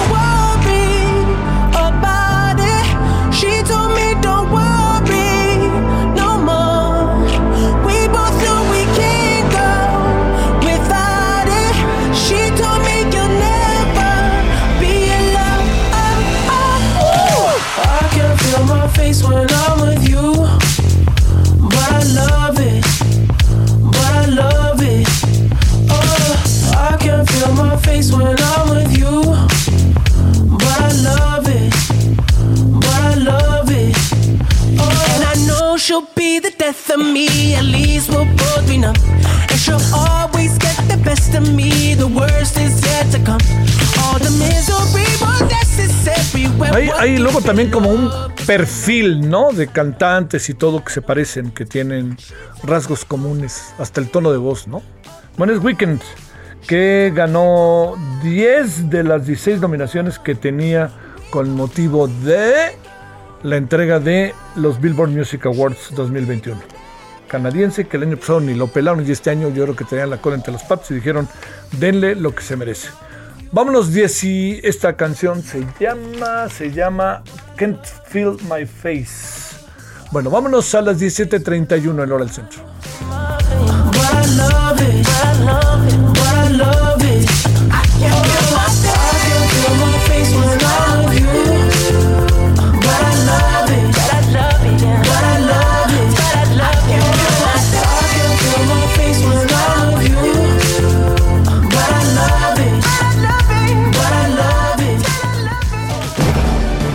Solórzano, el referente informativo.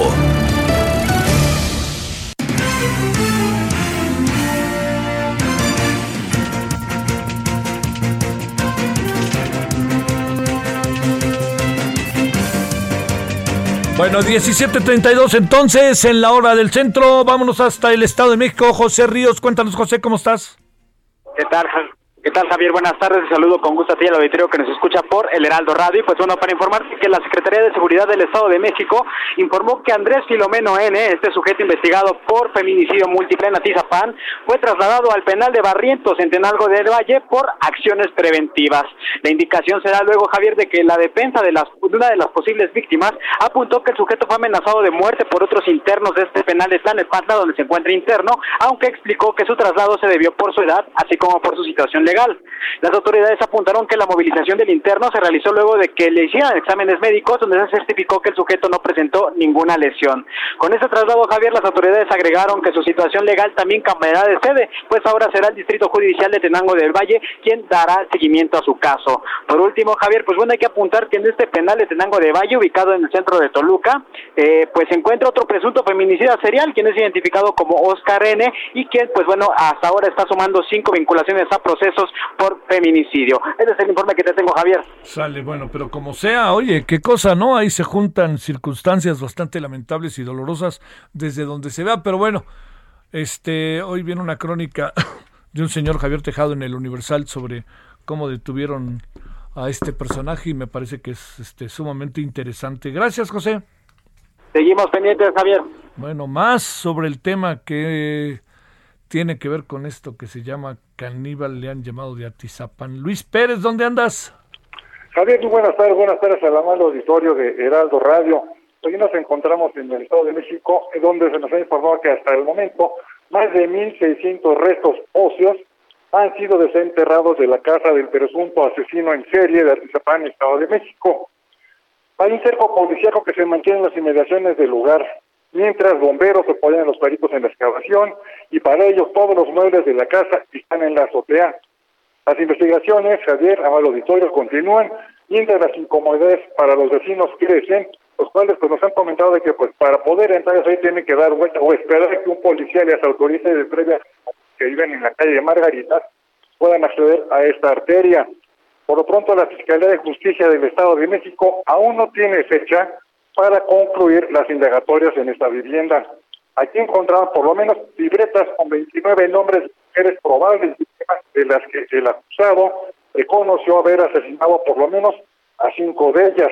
También permítame comentarte eh, que eh, este señor Andrés N., presunto asesino serial eh, de Atizapán, fue trasladado al penal de Tenango del Valle luego de que denunciara su abogado un intento de correos de barrientos.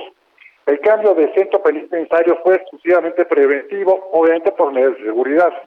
Además, con base a distintos estándares como la edad, tipo de delito y su situación legal actual, el procesado fue uniformado y rapado, acorde al reglamento para los internos.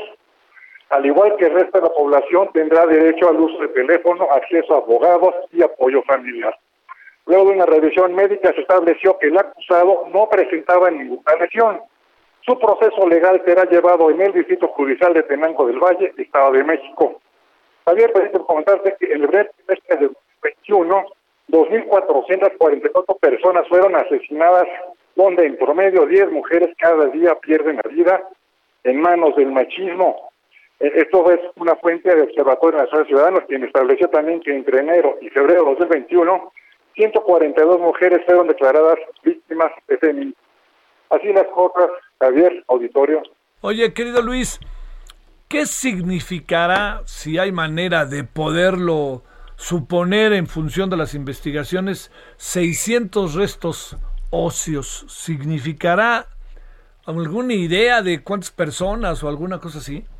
Mira, no, son 1.600. Perdón, perdón, 1.600 de restos óseos. Sí. Eh, eh, son, el, día que se dio a conocer que estuvimos ahí dos o tres días en la, casa, en Margarita, sí, sí, sí. se comentaba, número uno, que esta persona tiene por lo menos viviendo ahí 35 años. Partiendo de ahí, y eh, al momento de los 29 nombres que hay en las libretas, se pudiera presumir que pudiera ser 29 restos humanos. Cada cuerpo humano tiene poco más de 290 y tantos, casi huesos. No solo decir que sacando una estadística, o no, hemos hablado de 5, 6, 7 al momento. Se están rascando adentro de la casa, están removiendo toda la casa instalada los muros y van a seguir rascando. Y otra cosa que se cosa se de manera pero es una línea, puede que haya eh, enterrado otros restos en otro lugar. Entonces, por lo menos está esto. Eh, hay que recordar que eh, la semana pasada, el jueves, en la primera audiencia, él reconoció por lo menos cinco homicidios de mujeres. El último de esta eh, persona que su esposo es eh, miembro de la policía de Tepán y que a través de él se dio a conocer todo este escándalo porque no llegaba a su casa de Reina González, ah. fue a, la casa de él a, reclamar Eso cuando se destapó por esta pues, siniestra historia. Entonces, puede ser que por lo menos haya de 25 a 30 eh, personas muertas. Esto en raíz de la cantidad de tiempo que tiene viviendo ahí, o está viviendo aquí Andrés Filomeno en... Bueno, qué cosa, mi querido Luis. Y además, lo que es cubrir estas notas, ¿no, Luis? Ha de ser, rudísimo, ¿no? Pues, este, dos cosas. Que chamba y hay que tener, el número uno, no perder la capacidad de asombro y tener la cabeza y la sangre. Sí, sí, sí. Te mando un abrazo, Luis. Buenas tardes. Buenas tardes, vamos para allá. Bueno, vámonos a las 17.38 en hora del centro. Balance Inmobiliario es presentado por Centro Urbano. Estrena hoy Casa Odepa en 20. Grandes promociones en Tecámac, Querétaro, Puebla, Cancún, Playa del Carmen y Monterrey. Tu mejor hogar e inversión está en Vinte. Búscanos en vinte.com.mx.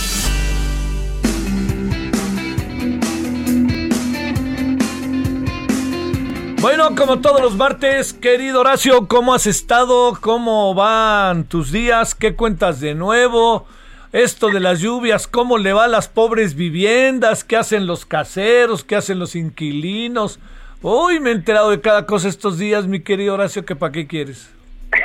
no, bueno, mucho tema y sí, que apenas llegan las lluvias y nos damos cuenta de algunas problemáticas que pasan cada año, pero que en esta vez con la pandemia se agudizan. Ahí te va una. Imagínate todos los restaurantes que tienen en este momento las mesas en la calle. Bolas. Entonces es un tema de regulación que qué bueno, yo soy el primer el primero que aplaude que se haya hecho esa medida de usar cajones de estacionamiento y calles para meter mesas, pero en este momento habrá que regular cómo van a techar porque tendrán que techar, habrá que cuidar que no que no hagan un tiradero con la ciudad, que una cosa es promover la actividad y una cosa es embellecerla buscando el uso adecuado del espacio público y otra que se haga la ventón y que acabe siendo pues imagínate que, que las banquetas queden cubiertas todas con lonas, ¿no? No, no. Oye, a ver, pero a mí te confieso, tú le sabrás más, este, más allá del sentido que tiene, a mí me gusta la idea de que se queden muchas de las mesas de los restaurantes, no todas, sobre las banquetas o, o incluso sobre las calles. A ver, que hable Horacio Urbano al respecto. De eso pido mis limosnas, de eso se trata. El espacio público es para las, las personas, no para los coches. A mí me parece perfecto que agarren un carril para bicicletas, que agarren otro carril para las mesas de restaurantes. Eso nos va a dar mejor calidad de vida a todos. Y los comercios que luego se preocupan, yo nada más les recuerdo que los coches no son los que compran, lo compran las personas. Entonces, si la gente va caminando, seguramente vamos a tener una vida más amable, más segura que de repente vamos a tener más gente con quien estar compartiendo el espacio público y eso a fin de cuentas es mejor para todos. Yo estoy seguro que esta medida se va va a seguir. El tema es nada más desde ahorita empezar a hacer el llamado de atención a que le vayan poniendo cuidado a la forma que va, porque ya estamos en temporada de lluvias. Oye, oye, la del domingo, de la del lunes en la madrugada fue brutal. A ver, este, ¿cómo va el tema del rezago en vivienda? ¿Qué ha estado pasando, querido Horacio? Fíjate que esa es una muy buena noticia porque en medio de la pandemia yo llevo todo el año diciendo que ha sido un buen año dentro de todo para el sector vivienda. Y resulta que los números, el fin de semana, la semana pasada, la Comisión Nacional de Vivienda publicó el, la, actualización del rezago habitacional y nos encontramos con la sorpresa de que en, en 2018 el rezago habitacional estaba en, en, en 9.4 millones de viviendas, que es un montón, y ahora está en 8.5 millones de viviendas, que sigue siendo un montón, pero que nos habla de que sí ha habido una, un avance importante, sobre todo porque por rezago no es exactamente las viviendas que faltan, sino la deficiencia de calidad de las viviendas existentes. Mira, cuando hablamos del rezago, hablamos por supuesto de algunas viviendas que faltan, pero hablamos también de casas que tienen piso de tierra, que las hay, eh, muros sin de, cartón, que las hay, eh, techos de lámina, que los hay. Eh, hay. Hay muchísimas viviendas, aunque a veces no nos demos cuenta, que no tienen baño, que no tienen excusado adentro. Entonces, el rezago habitacional se refiere a eso. Entonces, hablar de que se bajó prácticamente un millón de unidades el rezago habitacional es una buena noticia en tema de desarrollo social, en términos de desarrollo urbano y en términos de desarrollo de la industria de la vivienda. Ahora, como todo, como todo en la vida. ¿Tú dónde crees que se acumula el rezago? ¿En qué región del país crees que tengan más rezago habitacional? Híjole, no sé, no sé por qué me late Estado de México. Frío, frío. No me digas. Abajo, este, abajo. Más para bueno, pues sí, Guerrero, Oaxaca, estos estados o tampoco por ahí. Chiapas. ¿Sabes qué tiene mucho que ver? Tiene mucho que ver el tipo de trabajo. Cada vez que se analiza una política de desarrollo social, hay que voltear a ver en qué trabaja la gente. Y son estados donde no necesariamente son empleados de una empresa, no tienen seguro social, y eso les hace que sus, sus temas económicos los tengan que resolver sin el apoyo de las instituciones que tenemos. Muchos no tienen seguro social y es un problema enorme. Pero muchos, los que no están en, en- al igual que seguro social, tampoco tienen Infonavit. Entonces, ese es un problema que provoca que en el, su- en el sur del país, donde hay menos empleo formal, hay un enorme problema de vivienda. Te doy un dato, mira, hay cuatro estados, Oaxaca, Chiapas, Tabasco y Guerrero, donde reportan que más de 50% eh, por ciento de las viviendas que tienen la entidad eh, no, no, no eh, están en, en condiciones de rezago. Eso es terrible, ¿no? Imagínate, más de la mitad de las casas de un estado en rezago habitacional es un dato de, de, de- de una crisis de desarrollo social Sí. que evidentemente es un tema que además ¿Cómo lo solucionas si el camino sería ver que la gente tuviera un empleo formal para que tuvieran el Infonavit famoso, ¿no? Entonces, es un tema importante, pero eh, eh, que, que sí nos da muchos datos para analizar cómo es que bajó el rezago, por qué bajó el rezago, dónde se mantiene y en ese caso lo que hay que hacer para atender este este reto es ver específicamente qué requiere la gente, porque si tú me dices, bueno, para ti que es un coche digno, pues tú que eres todo un dandy, a lo mejor me dices, Ah. coche, no, bueno, pues hay que hay que quedar bien con el jefe. Este, no, no es mi caso. vivienda, eh, a lo mejor te hablo un coche digno, dirás, no, pues un Ferrari, pero para mucha gente lo que necesita no es que no lo consideren digno un, un coche sencillo, sino es lo que necesitan por su condición de vida. Y es lo mismo con la vivienda. Hay, hay veces que, que, que, que una vivienda maya en la zona maya funciona mejor que una vivienda de materiales claro. convencionales por el clima. O sea, la- es tema cultural, tema de climas, tema de, de usos y costumbres. Entonces, hay- es una compleja mezcla para hacer cómo atendemos el rezago habitacional de una forma que cumplamos en calidad, en cultura, en, en- y hasta en usos y costumbres, que caray. Oye, este, pero no estábamos, eh, fíjate, pensé el Estado de México también por la densidad de población, pero al fin y al cabo estamos con Guerrero, estamos con Oaxaca, Tabasco, pues sí, ¿no? Ahora, hay pobrezas fuertes y, de- de- de- y a veces la pobreza urbana es mucho más cruel, mucho más dura, eso está claro, ¿no? A lo mejor habrá gente que viva en la sierra y por mucho que su vivienda tenga piso de tierra, pues, está piso de tierra, pero esos usos y costumbres a lo mejor no es tan malo para ellos. En cambio, una gente que esté con piso de tierra aquí en una de las cañadas invadidas de la ciudad No, de ¿pa' qué México, quieres? igual la, la pobreza es más dura, ¿no? O te acuerdas, cada vez que hay en una zona urbana una inundación, acuérdate del río Santa Catarina, que en México es maravilloso. Fíjate que eh, me tocó estar con extranjeros cuando se da la noticia. Casas inundadas por la, por la inundación del río Santa Catarina. Se quedaron con cara de ¿what? Casas en un río, ¿a quién se le ocurre? Pues pues, Pues Ahora, esa es nuestra realidad, nuestra realidad eh, en México, ¿no? Sí, sí, sí. Es como esta idea, querido Horacio, de colocar los hoteles pegados al mar y no como en Río, por ejemplo, que tienes que cruzar la calle y uno dice, bueno, ¿por qué hay tanta arena? Pues claro, porque pues, hay mucha arena, lo que pasa es que pusimos los hoteles en la arena. Sí, claro, eso de, de pronto vas para, en algunas zonas de Veracruz que, que, que no es tan, tan, tan absolutamente turístico y todavía alcanzas a ver tramos donde vas pasando está la calle y está la arena y los padre. hoteles del otro lado. Que eso, ahora, eso son cosas de desarrollo humano, de cultura, que aquí desafortunadamente han sido décadas de voracidad y de, de descuido, ¿no? O sea, de voracidad de unos eh, cobijada por el descuido de quienes que ten- tenían que regular, controlar y evitar que eso pasara. Bueno, Porque eso está claro, está probado en todo en todo el mundo qué es lo que funciona y qué es lo que no funciona. Lo que pasa es que si no ponemos atención aquí, te acaba pasando lo malo, ¿no? Sí. Te mando un gran saludo, como siempre, Horacio. Muy buenas tardes. Abrazo, querido Javier, un saludo. Gracias. Balance Inmobiliario fue presentado por Centro Urbano. Solórzano, el referente informativo.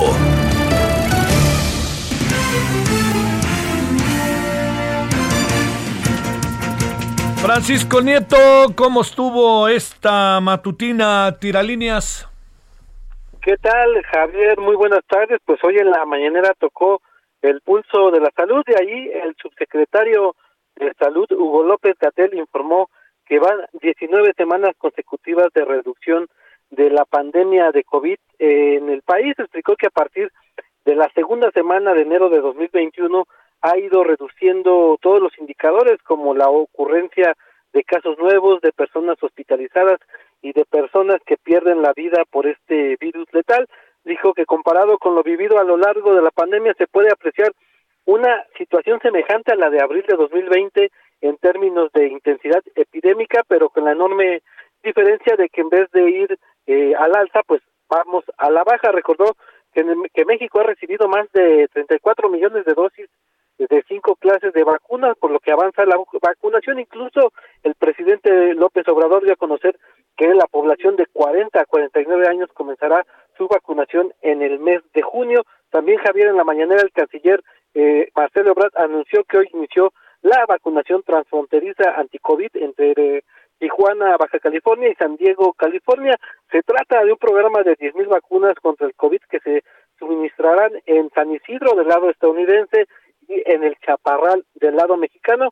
Explicó que esto tiene como propósito el tratar de igualar el porcentaje de vacunación en la frontera norte, sobre todo en las ciudades que tienen mayor interconectividad, como es el caso de Tijuana y San, y San Diego, que como todos sabemos, pues es inmensa esta conectividad. Pues es parte de lo que sucedió hoy en la mañanera, Javier.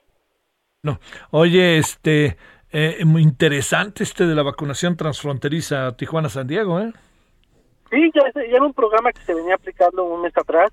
El cónsul de San Diego empezó con esta propuesta, incluso el, el, consulado en San Diego sirvió como sede para empezar a vacunar a los latinos que viven, que van a la zona de San Isidro. Y bueno, pues ahora creció y la idea, dice Marcelo Ebrard, es extenderla a otras ciudades. Sale, muchas gracias, Francisco. Buenos días, buenas tardes. Tardes, déjeme decirle, hoy en la noche vamos a hablar con el cónsul de México en San Diego para hablar de este tema de la vacunación transfronteriza en Tijuana, San Diego. Es muy importante. Déjeme decirle, se nos pierde de vista, pero un programa, es que no estoy seguro si fue el sábado, este sábado pasado o el sábado anterior, que la Embajada de México en Washington también echó a andar, ¿eh? Ahí ofreciendo vacunas, eso es muy importante. Y otro es el, muchas cosas que se están consiguiendo de vacunas, por ejemplo, a través de Panam Sports, que es todo lo que tiene que ver con los deportistas de los Juegos Panamericanos, para irlos adelantando, lo de los Juegos Olímpicos, o sea, se hacen programas muy interesantes. Oiga, a ver, me dice eh, con cierto, bueno, como para, para, dice el señor Franco, Javier, ¿y estos gobiernos anteriores no se les cuestionó la construcción de refinerías de crudo ligero? Y la pregunta sería, ¿por qué gobiernos anteriores construyeron refinerías de crudo pesado y no refinerías eh, crudo ligero? Ese, es, ese está siendo, ese señor Franco, está siendo uno de los problemas. ¿eh? Está, ese es uno de los elementos para poner en la mesa. Pero le diría también que otro de los asuntos para poner en la mesa de manera profundamente eh, importante, estratégica, es que ha habido una evolución y lo que se tendría que hacer es entrar en los terrenos de la evolución y apostar por otras formas. Eso es lo que le diría yo que se convierte en algo como para por ningún motivo perder de vista de lo que está pasando. Hay una parte que sí, pero este gobierno se está viendo lento en ese proceso. Pero hay una parte que tiene usted, Franco, toda la razón. Bueno, vámonos yendo, Gerardo Suárez, ¿dónde andas? ¿Qué tal? Muy buenas tardes, Javier. Para comentarte que la vacunación de personas de 50 a 59 años y embarazadas en siete alcaldías de la Ciudad de México arrancó con alta afluencia. Realizamos un recorrido por el Pepsi Center que forma parte del World Trade Center en la alcaldía Benito Juárez y observamos la llegada constante de habitantes para recibir la primera dosis de la vacuna Pfizer BioNTech que se aplica en esta alcaldía así como en otras seis que son Álvaro Obregón, también está incluida la alcaldía de eh, esta, eh, ay Javier, perdón. Azcapotzalco. Azcapotzalco. No, hombre, espérame, aquí está Román, que está hasta nervioso, mañana le toca a Román, tú dirás. Mira, Javier, son Coyoacán, Álvaro Obregón, Azcapotzalco, Benito Juárez, Coyoacán, así como Tlalpan, ya incluso la jefa de gobierno dijo que próximamente le va a tocar la vacunación en esta alcaldía. También está Miguel Hidalgo y eh, bueno, pues arrancó este proceso con las personas cuyo apellido con la letra eh, empieza con la A, la B y la C de su apellido paterno y mañana continúa la vacunación para las letras D, E, F y G. En este recorrido, Javier, la verdad es que ya se notó cómo se ha intensificado la, eh, pues el personal que está realizando la vacunación. Por ejemplo, en el Pepsi Center observamos eh, pues que está eh, lleno de células de vacunación, son 84 y con esto se está acelerando el proceso de, inmunización para las personas de 50 a 59 años, así como para las embarazadas. La meta para estas siete alcaldías, Javier, es vacunar a 526 mil personas y con esto pues prácticamente se estaría cerrando hacia el próximo sábado la vacunación de este sector de población en la Ciudad de México. Esta es parte de la información que tenemos, Javier. Saludos, mi querido Gerardo, buenas tardes. En breve, Fernando Paniaga, vámonos contigo hasta Querétaro, en breve, adelante. ¿Qué tal, Javier? Buenas tardes. Eh, el día de hoy se da a conocer que un grupo de aproximadamente 240 odontólogos de la práctica privada eh, lograron ser eh, considerados por las autoridades federales para que les apliquen la vacuna contra la COVID-19. De acuerdo con Dafne Paniagua, una de las ah, organizadoras de un movimiento que solicitó hace aproximadamente dos meses una serie de citas con autoridades federales, en particular de la Secretaría del Bienestar, para presionar y solicitar que, derivado de su actividad profesional, estaban en riesgo de contraer eh, la COVID-19, les fueran considerados como eh, susceptibles de ser eh, vacunados contra la enfermedad. Ayer, por fin, finalmente la Secretaría del Bienestar les informó que serán vacunados este fin de semana junto con eh, los eh, ciudadanos mayores de 50 años, de entre 50 y 59 años, que serán eh, inmunizados en la capital del estado en dos centros de vacunación, el centro expositorio y el estadio corregidora serán los lugares en donde se llevará a cabo la vacunación y bueno, dentro de ese grupo de eh, personas entre 50 y 59 años de edad serán considerados los odontólogos de la práctica privada. Son los primeros privados que son vacunados. Sale, muchas gracias y buenas tardes. Nos vamos, todavía hay tarde. Nos vemos a las 21 horas en la hora del centro en Análisis Político Heraldo Televisión. Ahí le esperamos. Adiós.